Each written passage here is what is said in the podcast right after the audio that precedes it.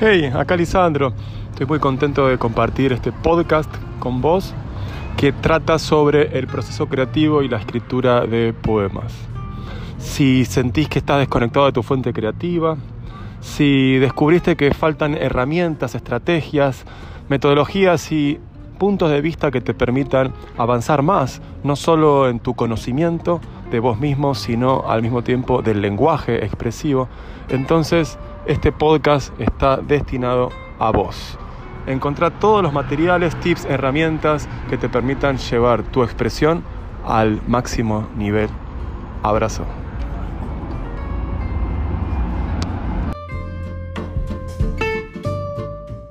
Bienvenida a este espacio maravilloso que es podcast y a la vez eh, live stream en YouTube. Novedad total. Florencia, tu nombre es de Francia. Estás visitándonos aquí por medio de la tecnología. Y bueno, la idea para hoy es hablar acerca de cómo construir una imagen poética. Es un tema que siempre mis alumnos me, me preguntan, bueno, pero ¿cómo logro decirlo de una manera más interesante, más convocante, más estética, no? Y a partir de siempre las preguntas que surgían, me puse a pensar y organicé los conceptos técnicos en cuatro. Y creo que hay cuatro componentes esenciales para construir una imagen poética. Y quería conversarlo con vos y que me cuentes un poquito cómo es tu experiencia a la hora de elaborar una imagen poética. Así que el resumen del encuentro de hoy va a consistir aproximadamente en lo siguiente. Vamos a comenzar viendo cuáles son los estímulos en la vida cotidiana que te inspiran a vos, Florencia, para elaborar un poema a partir de lo que vivís. ¿Cuáles son esos elementos característicos de tu vivencia que te inspiran a hablar de eso? Porque no todo nos inspira de la misma manera. Y lo interesante es poder captar qué forma, qué fuerza, qué vibra en vos y cuál es la estructura de esa realidad que te estimula a escribir, de tal manera que te inspira justamente a elaborar una imagen. Ese es un primer momento. Un segundo momento vamos a ver algunas cuestiones más técnicas de cómo elaborar semiótico estéticamente la imagen en la mente, porque uno puede tener experiencias maravillosas en la vida, pero no elaborarlas poéticamente, y uno simplemente escribe lo que experimentó, y eso no es poesía, sino más bien catarsis o descripcionismo, y eso no nos lleva a la forma estética. Entonces, un segundo punto de conversación va a ser cómo convertir lo que viví en una imagen poética. Y lo tercero es charlar un poquito acerca de las distintas posibilidades de textualización de esa imagen poética, porque yo tengo posibilidades para decir, bueno, esto lo pongo como sujeto, lo pongo como verbo, lo pongo al principio del poema, al final, así que también la imagen poética nos eh, reclama justamente un pensamiento gramatical, sintáctico y también textual, de dónde ubicarlo en el poema, ¿no? Esa imagen, si quiero reforzar la, el mensaje o si quiero guardar la sorpresa, si quiero impactar emocionalmente. Así que esos serían los tres puntos que quisiera charlar con vos en el día de hoy acerca de cómo construir una imagen poética y me encanta poder compartir este momento con vos.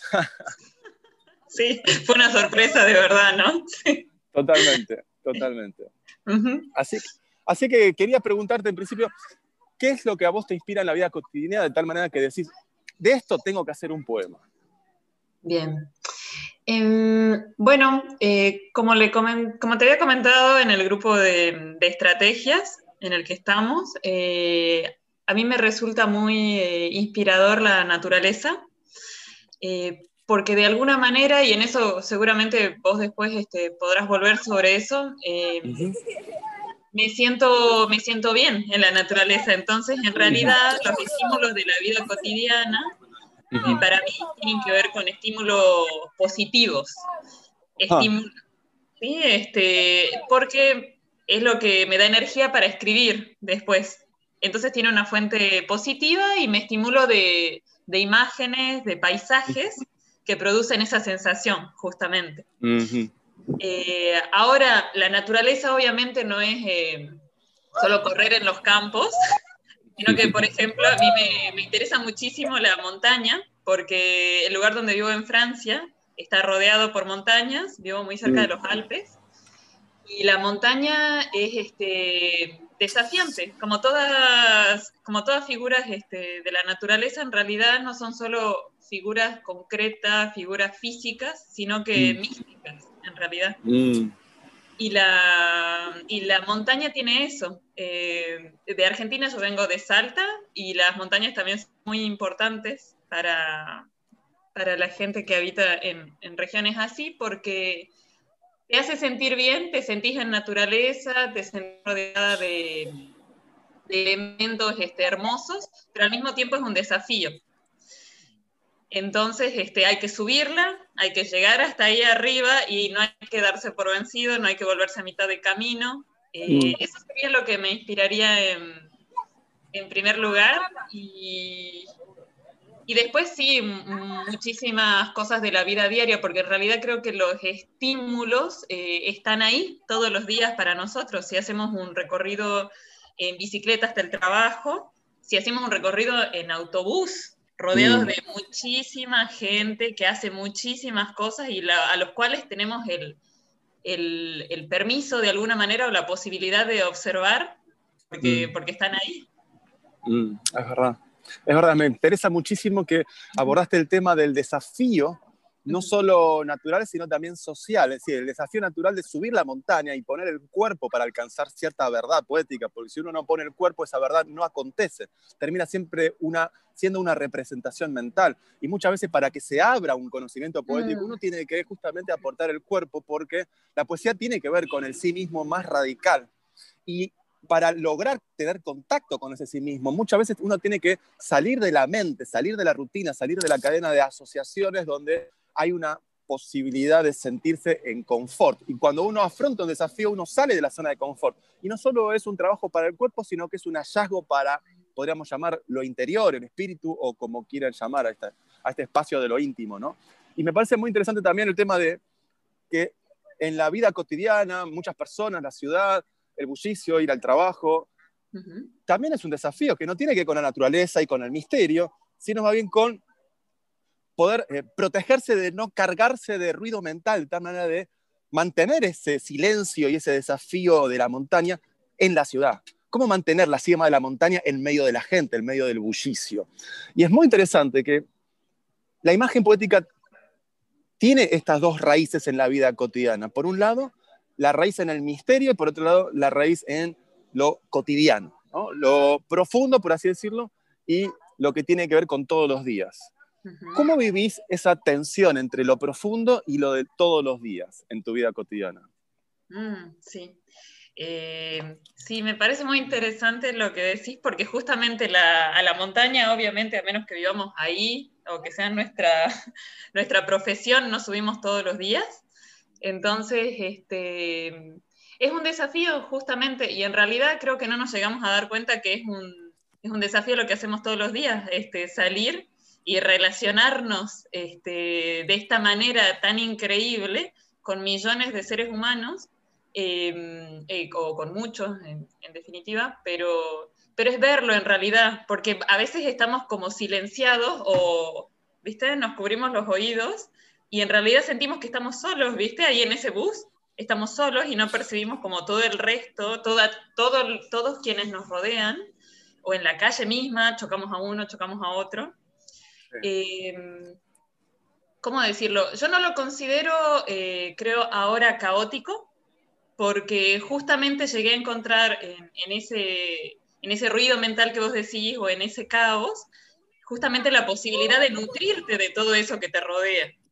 Entonces, estás, por ejemplo, en, no sé, eh, digamos, ¿no? No sé, en la calle de Buenos Aires, Eh, rodeado de muchísima gente y en realidad hay toda la posibilidad de escuchar ese ruido, de dejarte penetrar por eso, de sentirlo y ahí puede estar una linda experiencia justamente de inspiración de cómo me siento yo dentro de esto, ¿viste? Y no dejarse llevar solo por la sensación de, caos o de que estoy apurado, de que me están chocando, sino preguntarse, mm. bueno, esta persona que me acaba de chocar, ¿qué sentí, digamos? Darte vuelta, tomar ese pequeño segundo y, mirar y pensar, tener una reflexión que puede ser por ahí muy, eh, muy valiosa para el proceso creativo de la escritura. Eh, así que así lo viviría yo, nutriéndome más que estando solo reaccionando. Y la posibilidad de nutrir, como vos bien decís, tiene que ver con la capacidad y el entrenamiento de la capacidad de la resiliencia. No, sé, no taparse los oído, justamente porque hay ruido mental, porque hay ruido en la calle, sino al mismo tiempo tratar de, como vos usaste la palabra, penetrar ese ruido de la calle o ese ruido ambiental y que no pase a la mente, sino tratar de oírse oyendo. No solamente oír el ruido, oírse oyendo. Y esto es muy interesante porque es una invitación a que la misma sensorialidad reflexione sobre sí misma. ¿Cómo suena un oído? No cómo suena la realidad o cómo suenan mis pensamientos, cómo suena el oído. El oído tuviera voz, ¿qué diría? Y aquí me parece que vos identificaste un punto muy interesante que es la intersección entre llenarme de ruido mental, porque si afuera hay ruido, entonces dejo y absorbo el ruido adentro, o la posibilidad de escuchar lo que está oculto de alguna manera. Y está oculto en la medida en que uno pasa revista rápido del de, eh, estímulo exterior a el ruido mental. Y si nosotros podemos establecer ahí un, un hiato, una pequeña grieta, en donde decimos, a ver, no me voy a dejar reaccionar por lo que escucho, sino que voy a tratar de escuchar mi escucha. Entonces, la alineación horizontal de, que, va del mundo al experimentante, ¿no? del mundo al sujeto, la línea horizontal se quiebra y aparece una línea vertical de autoconocimiento. ¿Qué quiero decir con esto? Quiero decir que aparece la conciencia de la hora, no simplemente, uy, hay ruido, me tengo que ir o me tengo que poner tapones o tengo que escuchar música y tengo que salir de acá. Que esa es la actitud reactiva, ¿no? Que nos impide rescatar elementos de la vida cotidiana que van a ser materiales para escribir un poema. Entonces, si yo puedo cortar esa cadena de estímulo-respuesta en el horizonte y puedo introducirme en una línea vertical de autoconocimiento, de no reacción, sino más bien de observo cómo yo actúo frente a eso y descubro que hay posibilidades, no meramente reaccionar ante el estímulo, sino hacer, por ejemplo, la posibilidad que vos habilitaste, la resiliencia, no dejarte llevar por la cadena de causa y efecto en la exterioridad, sino más bien dejarte llevar por una intuición profunda que va no horizontal, sino vertical y descendente hacia lo profundo. A ver, ¿cómo es escuchar desde el alma más allá del ruido exterior? Y aparece entonces un sonido, que es el sonido de la conciencia, no tanto el sonido de la ciudad. El sonido de la conciencia es muy sutil y tiene que ver con el silencio. Y este es un espacio que uno gana por medio de la voluntad y el entrenamiento, obviamente. ¿no? ¿En qué consiste ese entrenamiento? No reaccionar. Ver por dónde pasa la posibilidad de convertir eso que suena afuera en, un mensaje desde lo profundo. Por ejemplo, un poema sobre el ruido y no meramente ponerse los audífonos. Y esto es muy interesante porque muchas veces la imagen poética no es simplemente copio lo que veo mm. o directamente cuando está todo tranquilo, veo con mi taza de té mirando la naturaleza si escribo un poema. Porque ni una ni la otra sirven, porque cuando esté todo ideal, va a pasar mucho tiempo quizá que escribas el próximo poema, ¿verdad? Porque la situación está lejos de ser ideal para muchos. Entonces, ¿tenemos que esperar lo ideal para escribir el gran poema? Pero también, ¿tenemos que estar constantemente huyendo de la realidad cotidiana para preservarse el espíritu creador? ¿O en realidad hay que buscar esa zona intermedia en donde, como vos bien decías, encontrar la montaña en el caos, encontrar ese silencio en el murmullo, encontrar la conciencia en el campo de estímulos cotidianos? ¿Qué sentís que se necesita para activar ese coraje y esa perseverancia de manera tal que uno pueda convertir el caos en un camino de autoconocimiento y de creatividad. Hmm. Eh, bueno, creo que un poco vos ya lo dijiste, eh, tiene que ver mucho con una voluntad eh, y entiendo también este, llegar a decir, bueno, me determino hoy a cambiar mi visión este, un poco pesimista de, esta calle que está siempre eh, llena de gente y que siempre pierdo tiempo llegando a la otra esquina y demás. Pero en realidad es necesario, es necesaria una determinación porque eh, justamente como vos decías, eh, pueden, pueden surgir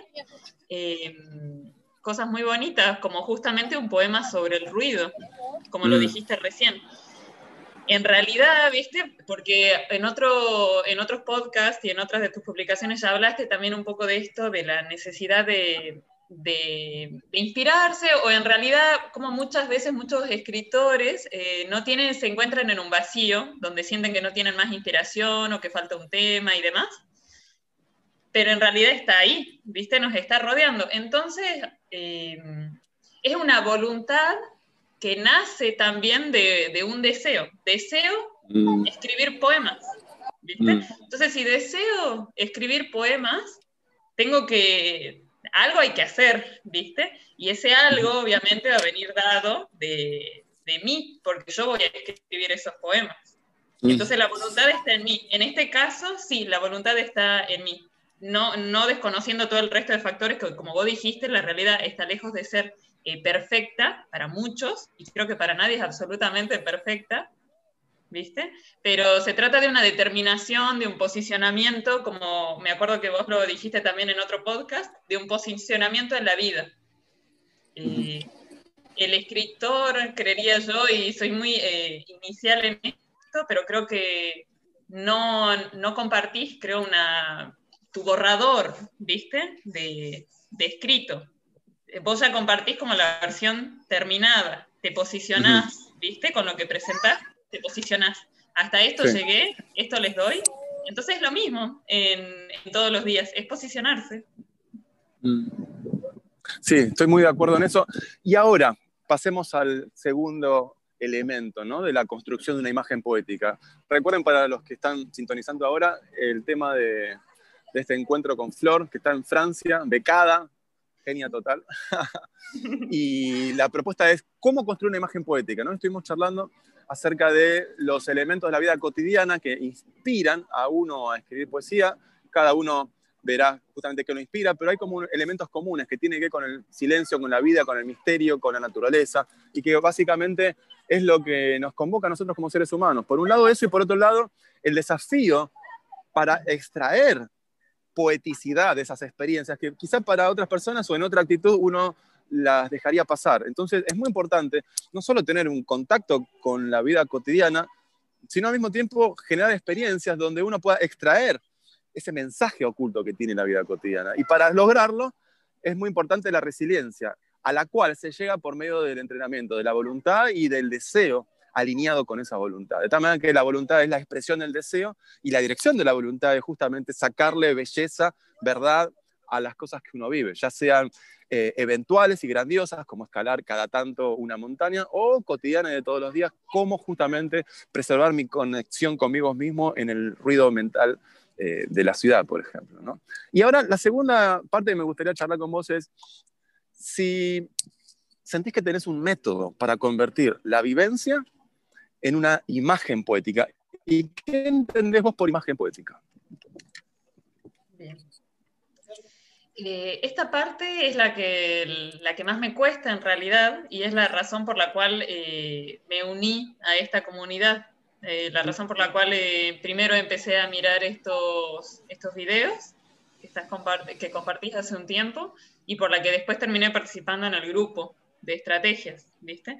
Porque justamente es un desafío no transcribir eh, esa, esa, sensación que te produce el exterior y, y adquirir una, una cualidad, una, una, una habilidad ¿sí? Una habilidad poética para transformar eso. Yo la verdad que me siento todavía en, experimentación, si, tengo que ser sincera con todos aquí, estoy en experimentación. Eh, lo que puedo rescatar de los cursos que hemos tomado es, por ejemplo, a, buscar un, contraste. Eh, hace poco había presentado un escrito en el, en el grupo y hablaba de eh, la montaña se quedó sin estrellas. Y ahí en realidad eh, no es algo evidente, ¿viste? Porque yo en realidad quería, eh, puedo decir, sí, la montaña, la montaña ese día estaba gris, no tenía colores, pero es algo más evidente. Pero digo que se quedó sin estrellas, porque en realidad ahí también hago referencia a la falta de luz. Entonces, diría eso, y bueno, y creo que vos vos podés decir este, después muchísimo más, eh, como prácticamente cómo se hace, pero eso es un elemento importante que aprendí en los cursos y que intento implementar eh, ahora. Eh, Buenísimo. Salir de la idea convencional. Exacto, sí. La propuesta de hacerte las preguntas era dar pie a una estructuración conceptual que voy a compartir ahora, que básicamente son cuatro conceptos y que muy bien vos lo implementaste y quisiera charlar sobre esa estructura conceptual de cuatro ingredientes, componentes de la imagen poética sobre la base de, tu texto, de tu poema, porque me parece que es muy acertado y captaste muy bien la idea. Entonces, la construcción de una imagen poética, básicamente, hay que pensarla en un contexto de cuatro fases. La primera fase es mi relación con el mundo, la segunda fase es la mente y la tercera fase es el texto. Es decir, la imagen poética tiene tres raíces. ¿Cuál es? La escena o lo que yo llamo base empírica en la vida cotidiana. ¿Qué viviste que te inspiró? Esto que estábamos charlando al principio, ¿no? ¿Cuáles son los elementos de tu vida cotidiana que te inspiran y que van a ser el lugar donde vos vas a extraer ingredientes para construir una imagen poética? Porque hay que diferenciar en esto. Una cosa es la escena audiovisual en el mundo de la vida y otra cosa es la imagen poética. Si uno cree que escribiendo y describiendo la escena audiovisual ya está construyendo una imagen poética, se equivoca.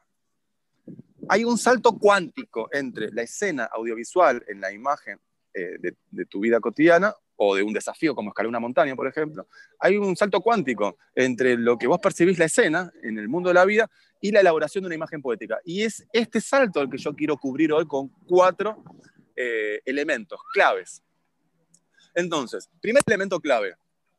Si no hay una escena audiovisual o, como yo llamo, base empírica. ¿Y por qué la base? ¿Y por qué es el ingrediente a partir del cual construís la imagen poética? Es como una torta. Si vos no tenés los ingredientes, la imagen empírica sería los ingredientes, el huevo, la leche, la manteca, el azúcar. Esa es la base empírica. ¿Base por qué? Porque la base es la materia prima. Por eso base empírica. Y empírica porque es de la experiencia.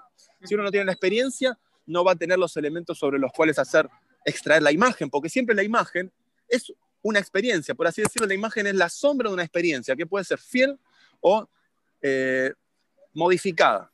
Siempre la imagen, como decía Hume, ¿no? es una percepción más débil, más difusa que la percepción. Entonces, primer elemento, necesitamos una base eh, empírica, es decir, los ingredientes materiales, es decir, tus vivencias concretas. Por ejemplo, subiste a la montaña y descubriste que no había mucha luz. Esa es la base empírica. Base empírica en la línea de construir una imagen poética.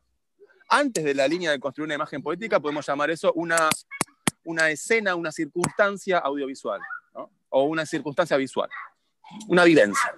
Ahora, en la línea de construir una poesía, ¿no? una imagen poética, y poesía quiero decir imagen poética más otros elementos. ¿no? Ahora estamos focalizados sobre la imagen poética, que es un componente muy importante para un poema. El primer elemento entonces es la base empírica. Subo la montaña y no veo que hay mucha luz. Si uno escribe, subo la montaña y me doy cuenta de que no hay mucha luz, eso es importante como guía mental, no como texto final de un poema.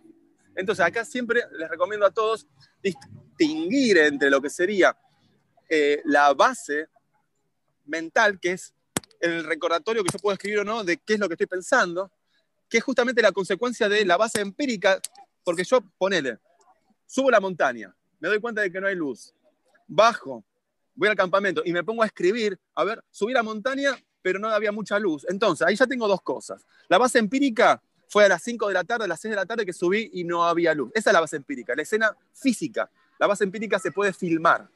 Ahora, yo bajé de la montaña y escribo eso que escribo todavía no es el poema o la imagen poética, sino que es un recordatorio de lo que yo llamo la base mental. ¿La base mental qué es? Es la, el contenido mental que resulta de la experiencia física. Entonces, la base mental, yo necesito escribirla para no perder aquello de lo que quiero hablar, ¿verdad? Pero no es todavía el poema.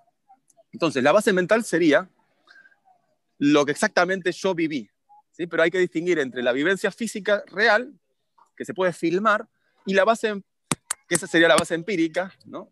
la experiencia real en bruto, y por otro lado, la base mental, que es lo que se deriva en mi mente, mi recuerdo, básicamente sería eso, y la elaboración imaginativa que yo haga sobre eso. La base mental es una representación mental, en cambio la base empírica es el conjunto de experiencia física real que uno vivió. Entonces yo puedo escribir lo que viví, y estoy escribiendo justamente lo que llamo la base mental, ¿Por qué base mental? Porque a partir de esa base mental yo voy a elaborar la imagen. Así que tenemos, por un lado, la base empírica, la situación concreta, en vivo y en directo. Estoy arriba de la montaña, tengo frío, hay poca luz, tengo ganas de bajar. Esa es la base empírica. Después bajo, quiero escribir un poema sobre eso. y todavía no sé qué imagen mental voy a elaborar, pero me doy cuenta de esto. Tengo que saber de qué voy a hablar. Entonces ahí escribo, por ejemplo, subí a la montaña, no había mucha luz. Y esa es lo que yo llamo ya no la base empírica, porque no estoy en la experiencia, sino que estoy recordando la experiencia. Y eso se llama entonces base mental. Ahora, sobre eso, yo tengo que elaborar poéticamente. ¿Sí? Entonces, podríamos decir, para sintetizar, en vez de distinguir entre base empírica y base mental, podemos llamar a todo este conjunto la base empírica. Ya sea que lo vivo en carne, en vivo y en directo, o básicamente estoy recordando. Así que podemos unir todo eso como base empírica. Ahora, lo interesante es cómo yo elaboro a partir de esa base empírica o base mental una imagen poética. Y aquí se necesitan tres ingredientes más. Entonces, una pequeña recapitulación. Para escribir un buen poema es necesario, o un poema de calidad, es necesario que tenga una imagen poética. Para construir una imagen poética es necesario que haya cuatro elementos. Uno, la base empírica, es decir, tener en claro de qué voy a hablar, con la distinción entre base empírica en el sentido que estoy en vivo y en directo viviendo eso, o base mental que estoy recordando lo que viví. Y después los tres elementos que siguen, que son los siguientes. Primero, que haya una imagen afectiva, es decir, que la imagen que yo voy a detectar conmueva, estimule el corazón, mueva los afectos, te entusiasme, te genere tensión, te genere suspenso, que puedas visibilizar y emocionarte con esa visibilización. Si yo digo neumático, es una imagen, pero no es afectiva, porque no tengo un vínculo afectivo con un neumático. Ahora, si yo digo la sonrisa de un niño, es más afectivo porque tengo mi primito, me acuerdo yo cuando era niño me sacaba fotografías mi madre, o chicos jugando en la playa, o en el parque. Entonces, uno tiene una relación más afectiva con ciertas imágenes y no con otras. Entonces, uno tiene que seleccionar las imágenes que tienen potencial afectivo. ¿Por qué? Porque vos vas a querer que tu lector se emocione. Porque uno de los beneficios de leer un poema es emocionarte, es ampliar tu imaginación, ampliar tu campo de conciencia y inspirarte. Y si uno no percibe esos beneficios, no sé muy bien qué tipo de poema estaría escribiendo. Porque muchas veces uno escribe un poema por hacer terapia y catarsis emocional. Mm. Y no sé cuál es el valor tanto de eso, ¿no? Pero sin entrar en objetivos. Básicamente, un poema de alta calidad involucra una imagen poética. Una imagen poética involucra que tengas una experiencia y después que puedas elaborar en estas tres direcciones, que ahora voy a explicitar en qué consisten, eso que viviste. La primera dirección o primer componente sería entonces que haya una imagen afectiva. Lo segundo es que haya una paradoja fundacional. ¿Qué significa paradoja fundacional? Que haya una contradicción, que haya algo imposible. Y esto significa incumplir al menos tres normas cognitivas. Por ejemplo, el principio lógico, 2 más 2 es 5. La ley natural, por ejemplo, levanto, arrojo una flecha y la flecha, nunca, y la flecha nunca cae a la tierra. Estoy incumpliendo la ley natural, ¿verdad? O la regla social. Por ejemplo, entro al restaurante y no hay mesas, no hay comida y no hay nadie que te sirva un plato. ¿Cómo? Se supone que entro a un restaurante es para obtener comida y así. Entonces, estas tres reglas son muy importantes porque basta con incumplir alguna para que haya extrañamiento, que significa justamente no cumplir la expectativa. Entonces, un buen poema involucra una imagen poética y la imagen poética se elabora a partir de estos cuatro elementos. Que tengas una experiencia a la que vos querés eh, llegar por medio de tu texto, representar algo con sentido. Por ejemplo, subí a la montaña y no había mucha luz. Esa es la base empírica. Pero después tenés que elaborarla en, tres direcciones. Una, que conmueva, que la imagen sea afectiva. Dos, que sea paradójica, es decir, que sea imposible de alguna manera. O incumplir la ley natural, o incumplir el principio lógico, o incumplir la regla social, o incumplir las tres. Y lo tercero es que haya una coherencia profunda. Es decir, que tenga sentido lo que está diciendo. Por ejemplo, no tiene mucho sentido si yo digo, mis ojos navegan por los cables de tu espalda. ¿Qué significa eso? ¿Cuál es la imagen final que yo estoy componiendo? ¿Cuál es la fuerza de donde surge lo interesante a transmitir como contenido básico? Si yo digo, por ejemplo, las palomas entran en la piedra y de repente se enciende el cielo. ¿Dónde está la cadena de eventos que genera un hilo de coherencia? ¿Qué es aquello que yo estoy sustituyendo? Porque poéticamente lo digo de una manera más fuerte. En realidad hay un juego de imágenes, pero no hay una imagen poética. Y esto es muy interesante distinguir, porque muchas veces uno se contenta con lo que yo llamo la agitación mental, pero no hay conmoción a nivel espiritual, no hay conmoción a nivel de la conciencia, no hay conmoción a nivel de los afectos más profundos. ¿Por qué? Porque no se sabe qué se quiere decir. No hay un qué que sea no solo el impulso, sino la orientación para diseñar la imagen poética. Uno podría decir que no tiene uno muy claro cuál es la base empírica. Y uno dio rienda suelta a la imaginación. Y entonces, sin base empírica, la imaginación va por cualquier lado por lo tanto, cuando uno quiera expresar un mensaje con sentido, se va a quedar con un mensaje abierto y poco consistente. A diferencia de un mensaje que puede ser el desarrollo de una gran imagen, para lo cual es necesario este tercer elemento que es coherencia, pero profunda, no coherencia superficial, porque si no, estás mostrando los hilos del truco de magia. La coherencia tiene que estar, pero profunda, como decía Cézanne, la semejanza profunda, no en la superficie del texto en la profundidad. ¿Y en la profundidad qué significa? ¿Por qué está profundizado el sentido? Porque en la superficie vas a dejar la paradoja, la contradicción. Miren el poema este de Pablo Neruda, eh, en el libro Cien sonetos de amor, ¿no? No te quiero sino porque te quiero. En la superficie hay una contradicción. ¿Se ve? Ahora, el poema va a desarrollar una coherencia profunda porque en realidad está diciendo que la quiere. Pero en la superficie uno se queda con este extrañamiento lógico. ¿Cómo es posible que la quiera si no la quiere? No te quiero sino porque te quiero. No tiene ningún sentido en la superficie. Seguí leyendo y vas a ver cómo esa tensión superficial va a adquirir una resolución profunda.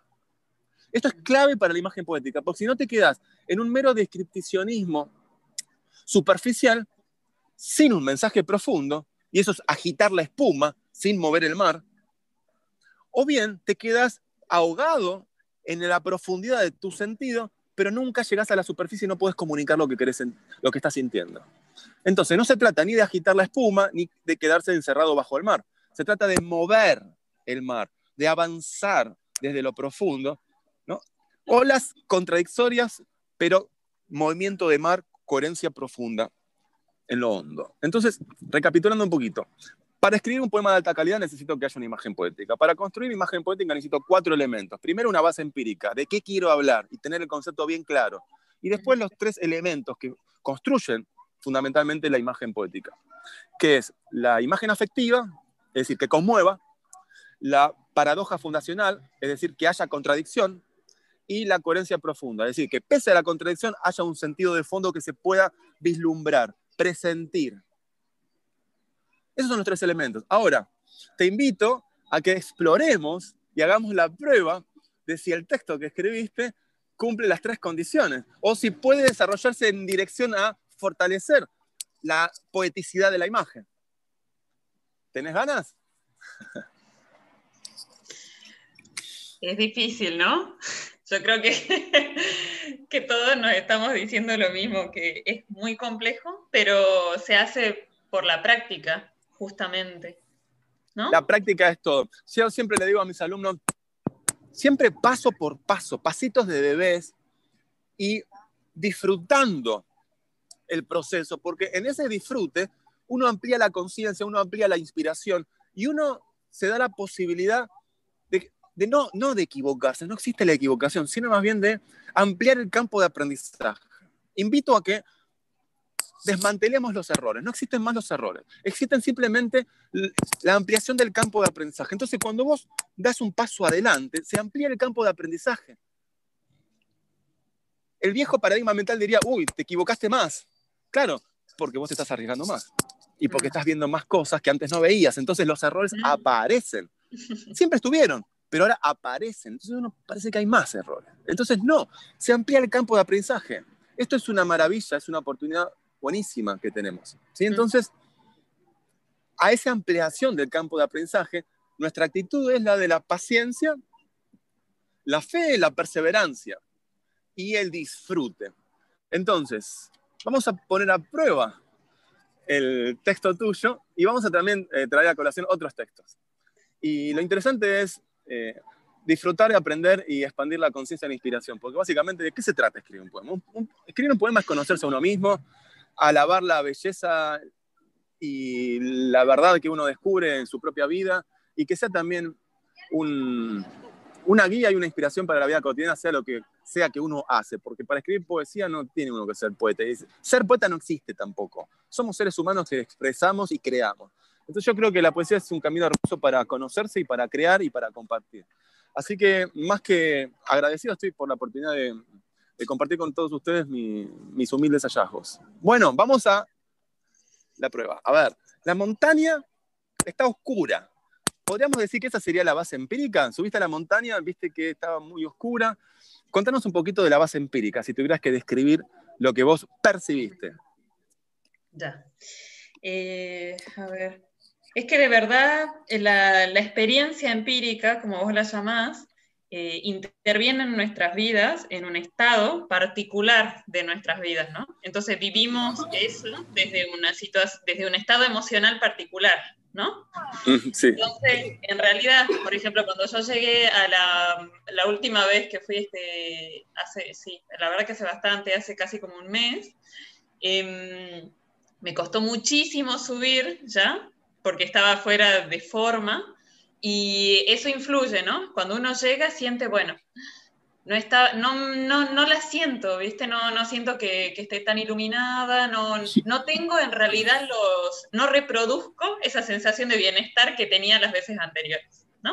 Mm. Cada uno lo puede ir eh, a esto, creo que adaptando a sus experiencias personales, a qué le produce, a qué le produce un poquito de desilusión, ¿viste? Mm. Porque eso es un poco lo que quiero después transmitir cuando busco la transformación a una imagen poética, es no solo, eh, no solo disfrazar la, la, realidad que viví, sino que cómo esa realidad que viví, viste, se relaciona con un estado, con un estado, con una experiencia, como vos decís, ves, interna, emocional y demás, viste, y, y como vos decís que no, que no termine siendo solo un mero descargo, viste. Bueno, no llegué, me sentí desilusionada, o, o, yo no, no sé si te lo digo claramente, sí sentí eso un poco, ¿viste? Cuando, cuando subí. Pero, pero más que nada yo la usé a la referencia de la montaña como una, como una imagen, como una imagen para después tratar esa, esa, esa experiencia se convirtió en un referente para mí, ¿viste? Mm, sí. Llego a la montaña, ¿viste? Y la encuentro y la encuentro sin luz, no la siento tan iluminada como siempre. Entonces esta imagen va a servir para mí en mis poemas, en realidad, para referirme a situaciones que me, que me provocan eso, un poquito de desilusión y demás, ¿viste? Eh, esa sería más o menos mi, mi experiencia. Bueno, es muy interesante lo que estás compartiendo, que es la emoción condiciona la percepción de tal manera que en otro estado emocional, escalar la montaña hubiera presentado otra montaña, aunque sea exactamente la misma y en el mismo momento con la misma iluminación y por el mismo camino que tomaste. Pero si uno emocionalmente está distinto, es otra montaña. Esto me recuerda también a la catedral que pintó Monet en distintos momentos de la luz. Pero ahora la luz es la emoción, de tal manera que la montaña tendría distintos colores según la emoción desde donde vos la ves. Y esto es muy interesante porque ya está operando aquí la imagen poética sin saberlo. Porque vas a recoger la montaña desde la modalización emocional en la que vos estás eh, afectada. Con lo cual, no es necesariamente pensar todo en términos de trabajo intelectual, sino que ya eh, se percibe ante vos de cierta manera cierto lado de ese mundo y no es el resultado de una operación cognitiva, de una herramienta poética, ni mucho menos, sino que es el mismo temple anímico el que selecciona naturalmente cuál de todas esas montañas vas a percibir. Con lo cual ya parte del trabajo está hecho sin uno aplicar una herramienta concreta, ¿no? Voy a percibir la montaña a la cual yo estoy preparado a ver ahora en esta situación emocional y con este nivel de conciencia, ¿no? Así que primer elemento de modalización es la actitud o el estado espiritual y emocional del experimentante. Entonces, es esa la montaña que va a percibir. Bien, entonces, es una montaña sin luz. Y ahora, la base empírica básicamente tiene que ver con esto, no es una montaña sin luz. Y vos diste las razones de por qué persiste más sin luz y no tanto, uy, llena de vegetación. Mm. Y es muy interesante porque esto da cuenta justamente de cuál es la el estado emocional. Ahora, avanzando un poquito más hacia adelante, tenemos entonces que la base empírica es una montaña, bueno, está muy iluminada por esa noche, por ese tema que tiene más que ver con la introversión o con ese estado particular de tus emociones. Ahora, vos querés transmitir como contenido también de la base empírica, porque la base empírica no es solamente lo que veo, sino también lo que siento. Y es justamente la relación entre lo que veo y lo que siento. Ahora, si hay un sentimiento, por ejemplo, podríamos decir de introspección o de no demasiada conexión con la fuerza vital, por decirlo muy globalmente, y de repente aparece ¿no? esto llamativo de una montaña sin luz. ¿Cómo ¿Y en qué dirección? Vos acá escribiste, ¿no? Se quedó sin estrellas, que me parece muy interesante. Eh, ¿Cómo sentís que eh, elaboraste este, este salto o este puente entre pasar de sin luz a se quedó sin estrellas? ¿Qué elementos cognitivos, qué procesamientos sentís que descubriste en esta transición? ¿Cómo lo lograste? Eh, sí, es, una pregunta muy interesante porque se vincula muchísimo con lo que dijiste sobre esta base empírica, que tiene dos partes, ¿viste? De lo que vemos, y después lo, vos hablaste en un momento de un recuerdo. A mí me encanta esta palabra porque en realidad un poco escribimos también, ¿ves? y también relacionado a todo lo que dijiste recién, en base a recuerdos, ¿viste? Entonces, eh, llegué a vincular las estrellas con, las montañas porque, bueno, lo, concreto es que las estrellas se ven preciosas en montaña, se ven más claras que, lo que nunca se verían en una ciudad que tiene muchísima contaminación lumínica, ¿no? Eso sería lo concreto. Eh, ahora, yo dije, se quedaron sin estrellas porque justamente este vínculo entre estos elementos concretos, ¿viste? Que hacen que para mí se transforme, ¿viste? Esa, se transforme esa emoción, que no sea una emoción este, triste o, un poco eh, de desilusión, como había dicho antes, sino que se que transforma, que transforma esa emoción y la vuelve una emoción este, positiva. Entonces vinculé en base al recuerdo, Vinculé en base a los recuerdos de esas experiencias donde las estrellas estaban preciosas y cómo me encontraba yo en ese momento también. Eh, que creo que también ponemos todo eso cuando escribimos, ¿viste? Parece una frase súper simple y como vos decís, ¿ves? atravesada por un montón de, un montón o pocas o alguna técnica poética, pero en realidad ese vínculo entre esas dos palabras tiene mucho, viste, de, mis recuerdos, de mis experiencias, de cómo me sentía yo en ese momento que vi, que lo tengo acá en la cabeza, viste, ese momento preciso donde vi esas montañas con esas estrellas.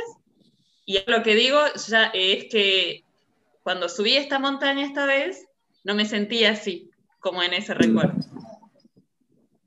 Wow, muy interesante y tiene mucho sentido lo que decís en relación a cómo estás explicando la frase.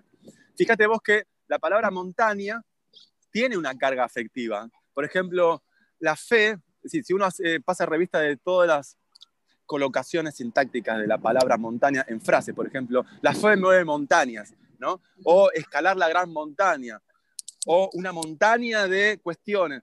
La montaña aparece con una gran carga afectiva. Y también es eh, una metáfora de desafío, ¿verdad? Así que ya tenemos, si tuviéramos que hacer la prueba de los tres elementos, imagen afectiva, paradoja fundacional y coherencia profunda, además de estrellas, que también justamente tiene una carga afectiva porque nos invita a la contemplación, al misterio, a la belleza, a la sutileza, a la elegancia. Todos son elementos connotativos que mueven nuestros afectos. Así que también estrellas involucra afectividad, con lo cual la imagen afectiva como criterio ha sido satisfecho. Vamos a la paradoja fundacional. Y digo fundacional en el sentido que tiene que atravesar todo el texto, no es simplemente pongo un verso de paradójico y sigo adelante, sino que la paradoja como semilla a partir de la cual se derivan los distintos temas o tratamientos de esos temas. ¿Sentís que hay paradoja en el texto que vos elaboraste finalmente? ¿La montaña se quedó sin estrellas? Eh, a ver, la paradoja fundacional. Creería que, que sí, porque es una paradoja que la. O sea, el encuentro de esos dos elementos, ¿verdad? O entraría más en la tercera te consulto. En la tercera quería que sería la ley natural. Bien, vamos a recapitular un poquito. Entonces, Para lograr una paradoja es necesario al menos incumplir alguna de estas tres que yo llamo normas cognitivas, que básicamente es principio lógico, por ejemplo, decir 2 más 2 es 5, eh, la ley natural, por ejemplo, si dejo este lápiz, si suelto este lápiz, el lápiz va a quedar levitando, es imposible que quede levitando, así que incumplo la ley natural y la regla social, cosas que no sean eh, habituales según las normas sociales de la comunidad en la que uno está viviendo, ¿verdad? Cualquiera de estas tres, si uno la incumple, genera extrañamiento, por lo tanto genera una paradoja. La paradoja en griego significa paradoxa, ir en contra de la opinión. Entonces, ir en contra significa introducís un elemento que activa una expectativa en el lector y después o no la cumplís o introducís la contraria. ¿sí? Por ejemplo, abro la ventana y veo un sol negro. Si uno lee sol, va a pensar amarillo, no negro. Pero si invertís la propiedad del color y en vez de algo blanco o amarillo pones negro, eso genera extrañamiento. Ahí tenés una paradoja. ¿Por qué? Porque es contrario a lo que vos prometiste. Si prometés sol, tenés que dar amarillo, no negro. Entonces, aquí eh, la montaña se queda sin estrellas. Justamente de lo que se está tratando es lo siguiente. ¿Cuál es? Siempre hay que volver al conocimiento de mundo, que es otro concepto muy importante. La pregunta para ver si hay paradoja es, ¿cuál es el conocimiento de mundo del que se parte, pero al mismo tiempo al que se eh, tergiversa, al que se desvía? Entonces, el conocimiento de mundo aquí básicamente sería una montaña está cubierta por estrellas en la noche.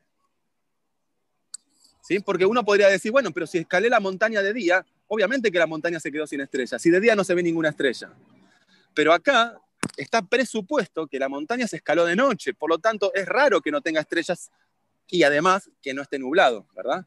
Porque si yo digo, la montaña se quedó sin estrellas y la base empírica es, está nublado y es de noche, no mm. es raro, porque es justamente parte de la base empírica, no es imagen poética. Si la base empírica coincide con la situación de que es de noche, pero está nublado, no hay estrellas. Ahora, si también la base empírica coincide con el hecho de que está despejado, pero es de día, tampoco va a haber estrellas, con lo cual tampoco sigue habiendo imagen poética, si coincide con esta base empírica.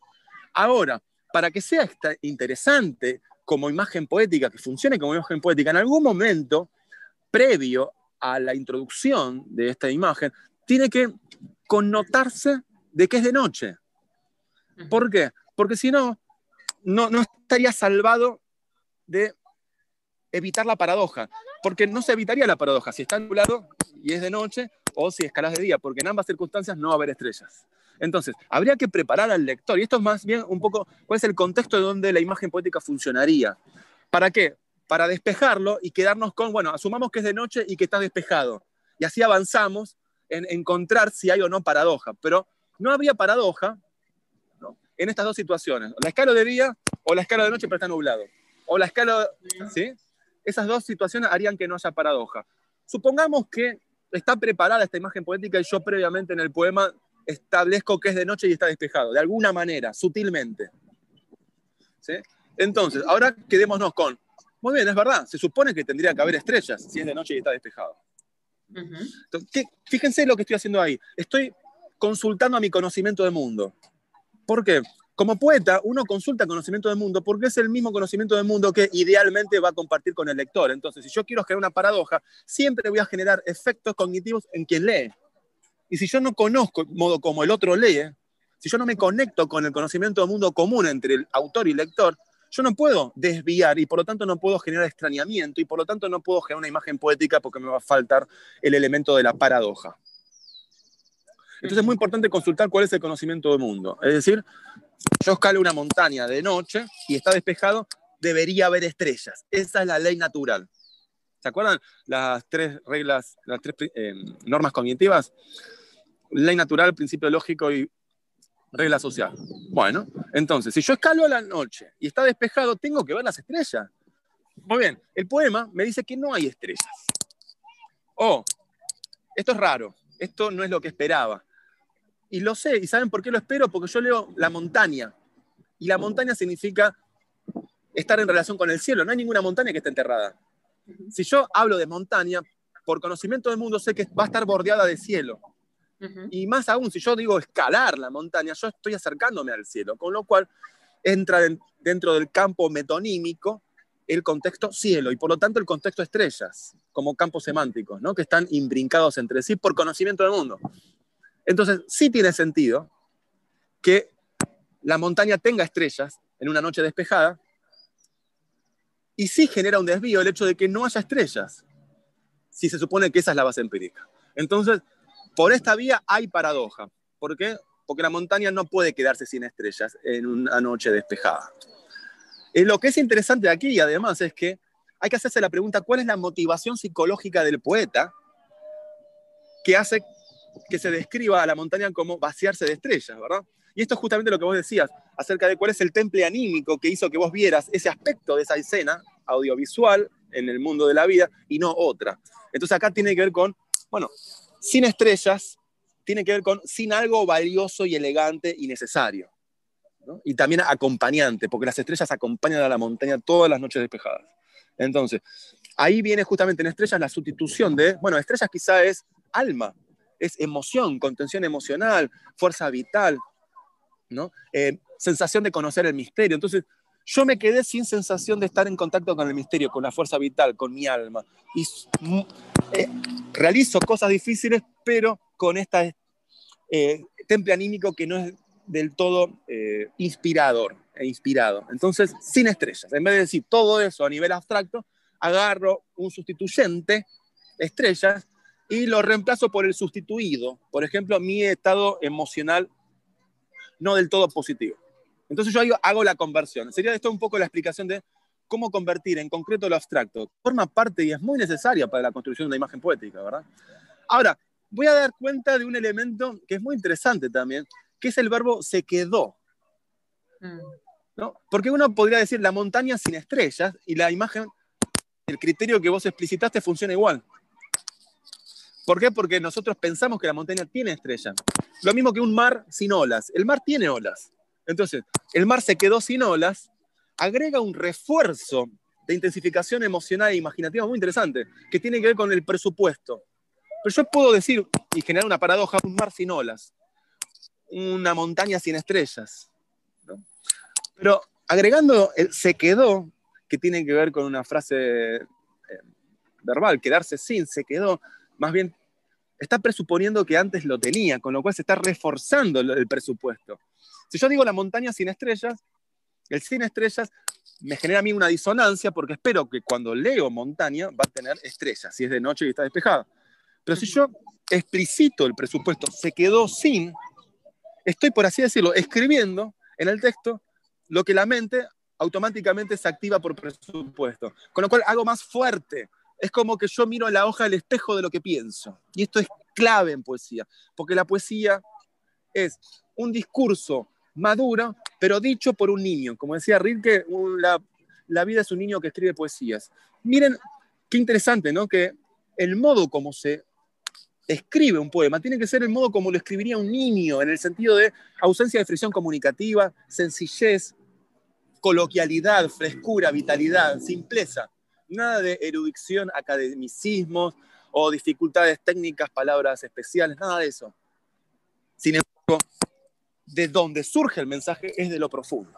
Entonces, creo que una de las claves para modalizar un texto estético es justamente sacar el mensaje de lo profundo, pero al mismo tiempo pasarlo por un tamiz de absoluta simpleza.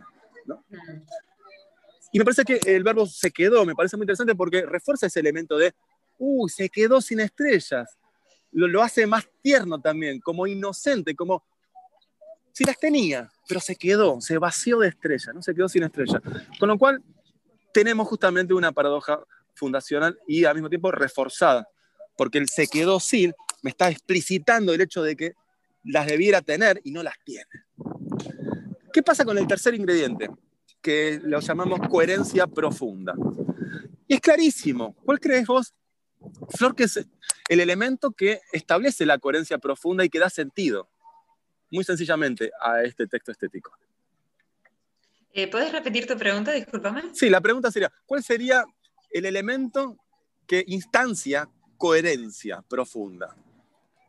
¿Cuál es el mm. sentido de este mensaje? Si tuvieras que traducirlo, bueno, basta de poesía.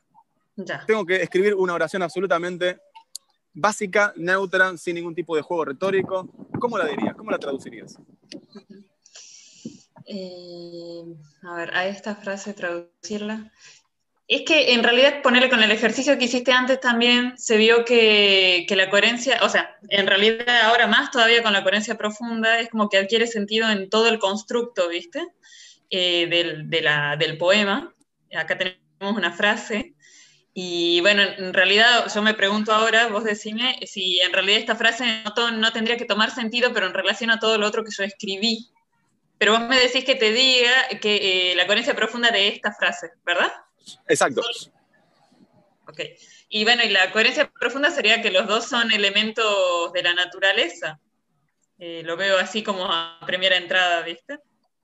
Ok, bien. ¿Y cuál es la base empírica? Cuando uno pregunta por la coherencia profunda, en realidad, te comento un truquito, la coherencia profunda es la base empírica, pensada es decir, y al mismo tiempo ocultada bajo la contradicción, bajo la paradoja. Así que la pregunta por la coherencia profunda involucra explicitar la base empírica, pero a la luz de esta paradoja fundacional. Es decir, la coherencia profunda es la falta de luz, tanto en la naturaleza como en mi alma. la coherencia profunda es el elemento común al sujeto poético y a la situación poética de la que hablas. Entonces, la base empírica es, subí a la montaña y no había mucha luz. Sí. Eh, desde el punto de vista de la base empírica exterior, vamos a distinguir entre exterior e interior. En cambio, la base empírica interior es, estoy desorientada, estoy despotenciada, no tengo demasiada fuerza vital, por ejemplo. Ahora, ¿cuál es el elemento común a esos dos aspectos de la base empírica? Ausencia de luz exterior y ausencia de intensidad vital interior.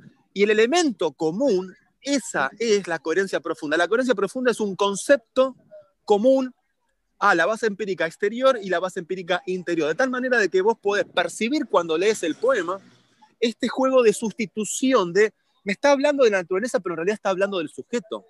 Me está hablando de una experiencia exterior, pero al mismo tiempo me está hablando de cuál es su situación anímica. Y esto es clave. Entonces, la coherencia profunda es ese concepto que es común al aspecto interior de la base empírica tanto como al aspecto exterior. ¿Cuál podría ser esa palabrita común? ¿Qué te imaginas? La falta de luz, decís vos, entre esos dos elementos. Mm. Claro, por un lado ya tenés la falta de luz es la parte exterior de la base empírica, ¿no? La falta de, em, vos me corregirás, eh, inspiración o contacto con el propio espíritu, es eh, la base empírica interior.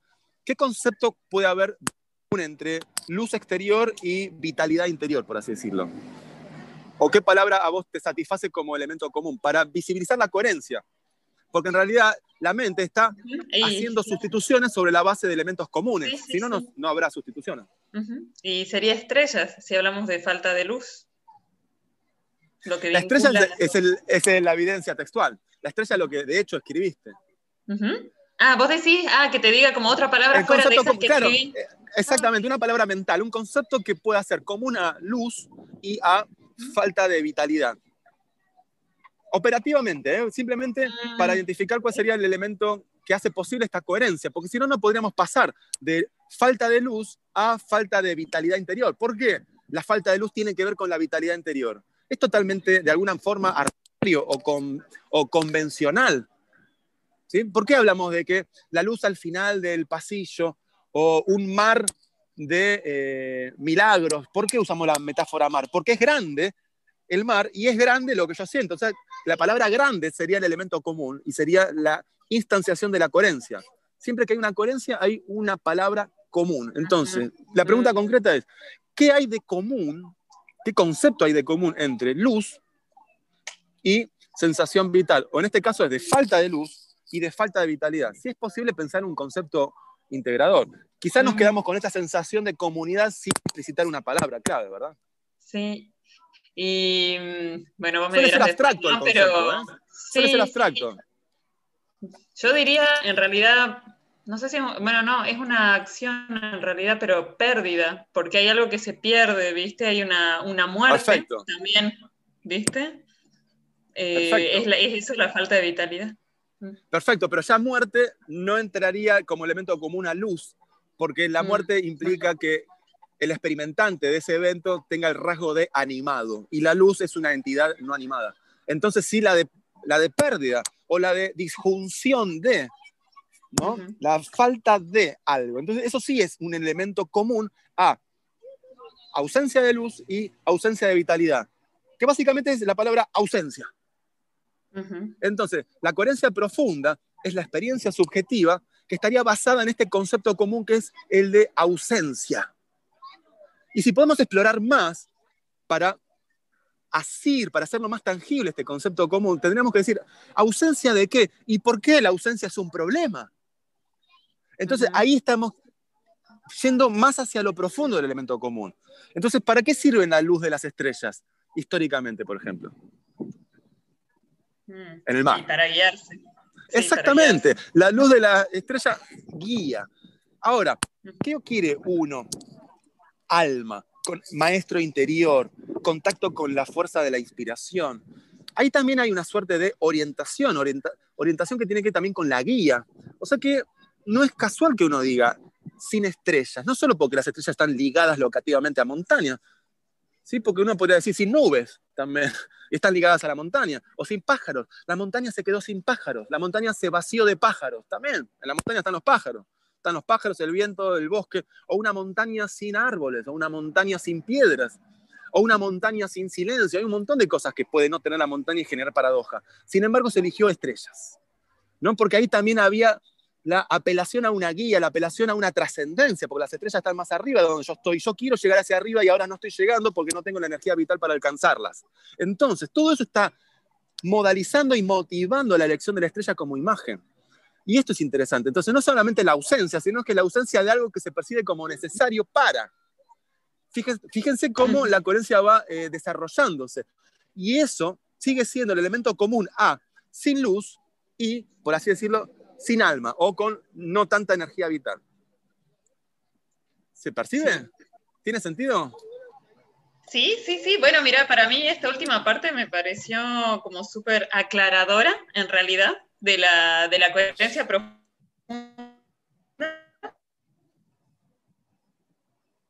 vincula esto que vos decías del exterior y del interior, porque justamente, como te, te contaba antes de eso, o sea, si uno escribe un poema es para compartir algo, ¿viste?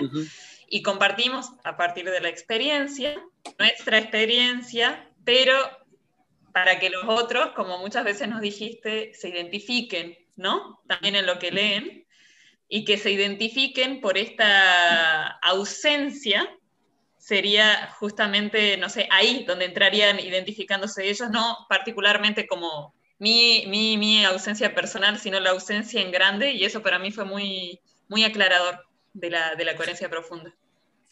Me alegro muchísimo, para mí fue iluminador y me siento absolutamente agradecido de poder compartir este momento con vos. Hagamos una pequeña recapitulación. Tenemos entonces como respuestas posibles a cómo se construye una imagen poética. Uno, necesitas la base empírica, la experiencia concreta, de qué querés hablar. Y lo tenés que sentir y tiene que estar modalizado afectivamente esa escena, porque si no, no va a tener sinceridad. Lo segundo es un compuesto de tres elementos. El primero era la imagen afectiva, que conmueva, que estimule el corazón. Lo segundo, una paradoja fundacional, que haya una contradicción, algo que parezca que no tenga sentido en la superficie. Y lo tercero, una coherencia profunda, de tal manera que esa experiencia de la base empírica aparezca, pero modalizada y atravesando esa paradoja fundacional y se vea como que tiene un sentido profundo. Y ese sentido profundo me establece a mí un elemento común entre aquello de lo que hablo como escena exterior y aquello que siento que quiero expresar a través de esa imagen. Porque como siempre digo, la imagen poética es usar la materia de la realidad para la expresión de la interioridad. Es decir, hacer que la imagen lo diga por vos. Y de esta manera podemos justamente crear mundos y crear participantes, crear procesos, crear circunstancias, crear realidad que quizá es imposible en algún punto, las estrellas no se van a quedar nunca sin estrellas, la, montaña nunca se va a quedar sin estrellas, pero al mismo tiempo estamos diciendo una verdad profunda que es yo me quedé sin luz, yo me quedé sin guía y de alguna manera puedo usar la realidad para expresar lo que yo siento. Porque si yo escribiría lo que siento, estoy haciendo catarsis emocional. Y si yo simplemente escribo lo que observo, estoy haciendo simplemente una descripción objetiva. Y no se trata ni de hacer catarsis emocional ni de descripción objetiva, sino de hacer una grieta por donde yo uso la experiencia exterior como vehículo de la expresión de lo interior. Te agradezco muchísimo haber participado en este podcast y en este live stream y me encantaría poder conversar con vos en los próximos temas. Con mucho gusto, muchas gracias Lisandro. El, gran, el gusto es mío.